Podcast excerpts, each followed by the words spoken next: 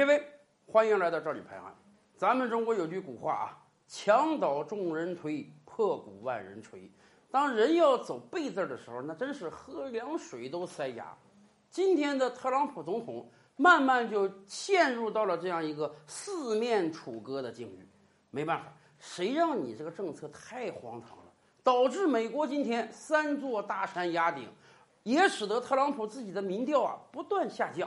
都已经降到比拜登低十五个百分点了。现在大家都不是坐等拜登当选，很多共和党人都出来跟特朗普喊话，说你别选了，你再选下去，不单这个总统宝座没有了，参众两院控制权都得拱手让给民主党啊。有人都建议说，特朗普这样吧，既然你看美国确诊四百万了，这都是你造的孽，所以干脆你现在辞职得了，你现在辞职啊，免得你下台之后被弹劾、被送进监狱呀。这么凶险的环境啊，已经让特朗普觉得备受煎熬了。他觉得似乎四周都是敌人啊，甚至白宫之中都有很多潜伏者。上一次节目我们不聊嘛，特朗普就感觉，哎，怎么经常我在白宫说个话，我在白宫办个事儿，就被人泄露到新闻媒体中了。上一次美国人民游行包围白宫的时候，我躲到地堡中，这么机密的事儿，马上就被人捅出去了。谁捅的？白宫之内肯定有内鬼。他责成白宫办公室主任来查这个内鬼，人家办公室主任还想了一招，说这样吧，我把怀疑这十个八个对象啊，我一个人给他一个假消息，哎，然后我就看我这个假消息有没有被传出去，哪条假消息被传出去了，这个人就是内鬼。结果假消息还没传出去呢，他怎么抓内鬼这个方法被人传出去了？您说这内鬼还怎么抓？怎么解决这个方案？特朗普又想了一招啊，他命令心腹人员从现在开始啊。找白宫的工作人员，找美国政府中的各个部门的工作人员，逐一谈话啊，想听听他们对特朗普总统的政策是怎么认知的？哎，对特朗普总统忠不忠诚？未来特朗普总统如果有第二任期，我们要根据你的谈话内容考虑，还是不是继续聘用你？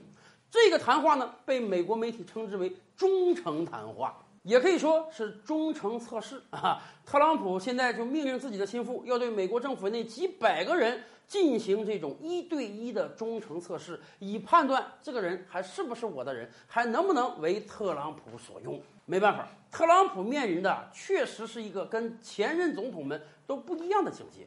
前总统们，你不管是民主党还是共和党，你说好歹啊，自己还有一个党派做支撑。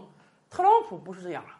明面上，特朗普是共和党推举出来的候选人，但是共和党内都有大量的人是反对他的。咱都不说别人，两位布什总统那都是共和党，可是两位布什总统对特朗普都有很大的成见呀，以至于前两天特朗普都命人把克林顿前总统和小布什前总统的画像搬走，打入冷宫之中。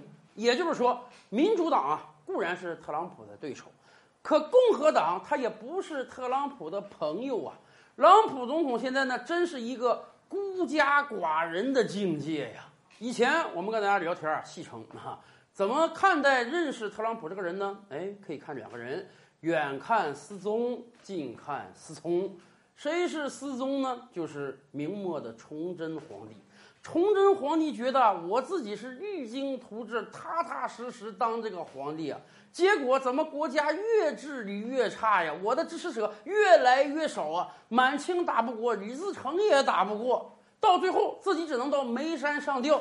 最终啊，崇祯留下一句话，什么呢？诸臣无我呀！大明只有一个好皇帝，但是。所有臣子那是文臣皆可杀呀，没有一个好臣子啊！是不是？在今天的特朗普看来，那真是环顾四周啊，除了自己家里这几个贴心人啊，女婿、女儿、儿子之外，其他的人那都是敌人，真是诸臣误我呀！更多大千世界，更多古今完人，点击赵吕拍案的头像进来看看哦。赵吕拍案。本回书着落在此，欲知大千世界尚有何等惊奇，自然是且听下回分解。